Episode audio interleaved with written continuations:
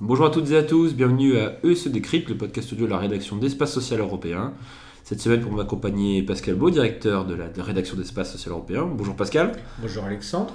Alors Pascal, euh, alors nous enregistrons, euh, deux signatures vont intervenir entre l'assurance maladie et les syndicats médicaux. Le premier est l'avenant à la convention de 2016, l'avenant numéro 7, qui instaure le financement du recrutement le financement par l'assurance maladie de recrutement d'assistants médicaux pour les professions médicales, et en parallèle un accord conventionnel interprofessionnel qui donne le cadre, statue un petit peu le cadre, redéfinit le cadre parce qu'il existait déjà des CPTS, donc les communautés professionnelles territoriales de santé.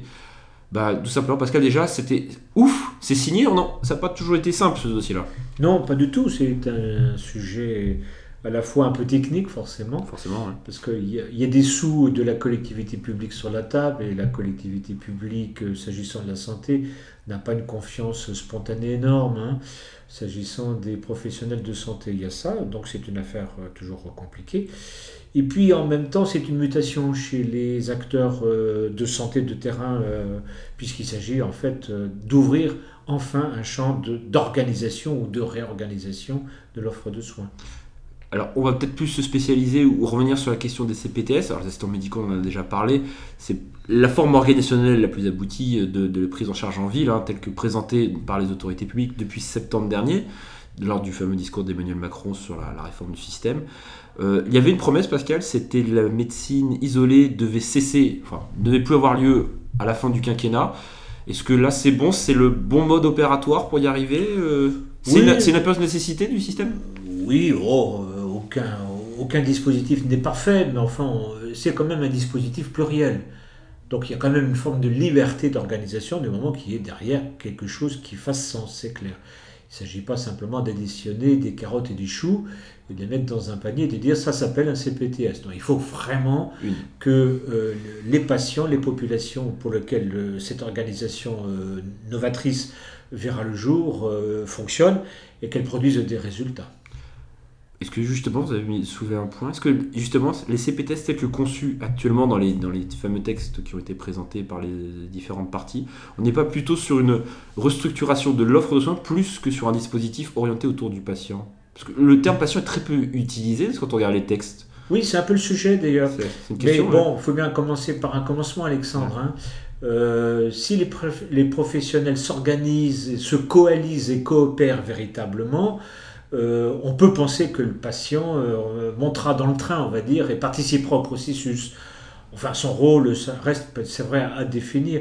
Mais écoutez, euh, soyons optimistes et puis positifs. Je veux dire par là il faut enfin que les choses bougent. Hein, ça me paraît essentiel. Je rappelle quand même que la moitié des médecins généralistes de ce pays travaillent en artisanat isolé. La moitié, vous vous rendez compte Ce qui explique la faible appétence des jeunes, des jeunes générations de médecins de fonctionner comme euh, les seniors ou les anciens. Vous voyez, aujourd'hui, vous êtes femme, médecin, 35 ans, on vous dit d'aller dans un cabinet libéral, isolé, etc.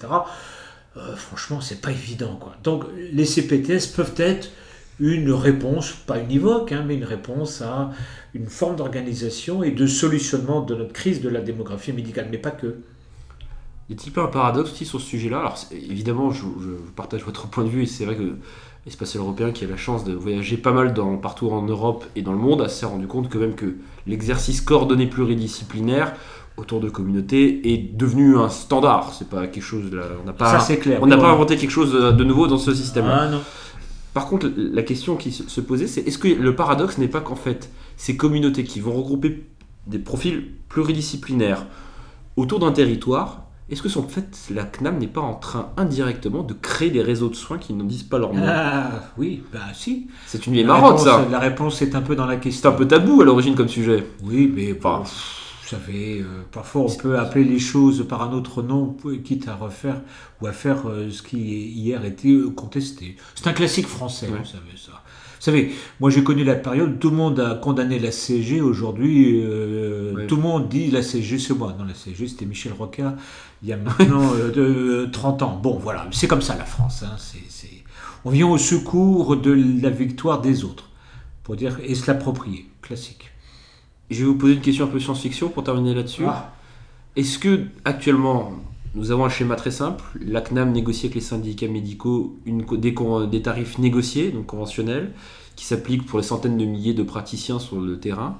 Demain, si le projet va jusqu'au bout, on aura 1000 euh, CPTS qui devraient potentiellement recouvrir tout le territoire. C'est l'ambition en tout cas ministérielle, donc des pouvoirs publics. Est-ce que tout simplement, demain, plutôt que d'avoir une négociation pour 100 000 individus, on n'aura pas une négociation directe entre l'assurance publique nationale ou primaire, enfin au niveau local, et des territoires en disant par exemple, Peut-être qu'un C à 25 euros n'a pas de sens dans la Creuse, euh, et aurait par contre plus de sens dans d'autres territoires. Est-ce qu'il n'y aurait pas tout simplement des stratégies différenciées selon les territoires et des tarifs qui vont avec? Ben oui, euh, ça, tout ça paraît clair. Euh, le paiement à l'acte euh, est condamné quelque part. Bon, on n'empêchera pas ceux qui vivent avec le paiement à l'acte de vivre, mais qui n'empêche pas les autres. Hein. vous savez qu'à Espace Social, ça fait des années qu'on défend cette orientation d'un pluralisme, puisqu'il paraît qu'on est des libéraux, enfin pas, je ne parle pas d'espace social, mais des médecins, d'un pluralisme du mode d'organisation et de rémunération. Donc, effectivement, les CPTS préfigurent d'une nouvelle forme de financement et de tarification de l'activité de médecine de ville et ainsi de suite, tout à fait. Tout ça se tient, mais ça renvoie aussi à une forme de déconcentration, voire même de décentralisation du contrat entre les équipes euh, de profession de santé et la puissance publique. Tout ça est en train de bouger, Alexandre, donc c'est vraiment peut-être la fin. Ce qui est quand même intéressant quand même de noter, c'est qu'aujourd'hui on entend des discours de la part des syndicats médicaux et des professions de santé qui, il y a dix ans à peine encore, était rejeté violemment. Comme quoi, vous voyez bien que, vous savez, Voltaire a toujours raison, les Français viennent à ratour, y compris en médecine. c'est vrai que c'est toujours une bonne citation. Non.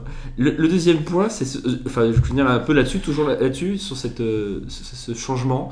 Est-ce que, par exemple, on peut penser que demain, euh, on va demander peut-être au CEPAM de de monter, en diversifier leur mission pour justement accompagner ces professionnels de territoire de santé. Ah bon, on l'espère bien, Alexandre. Il faut que maintenant que les caisses. Parce qu'actuellement, il faut préciser, actuellement, les 200 qui sont sur le territoire, elles sont sous la gouverne, entre guillemets, des ARS.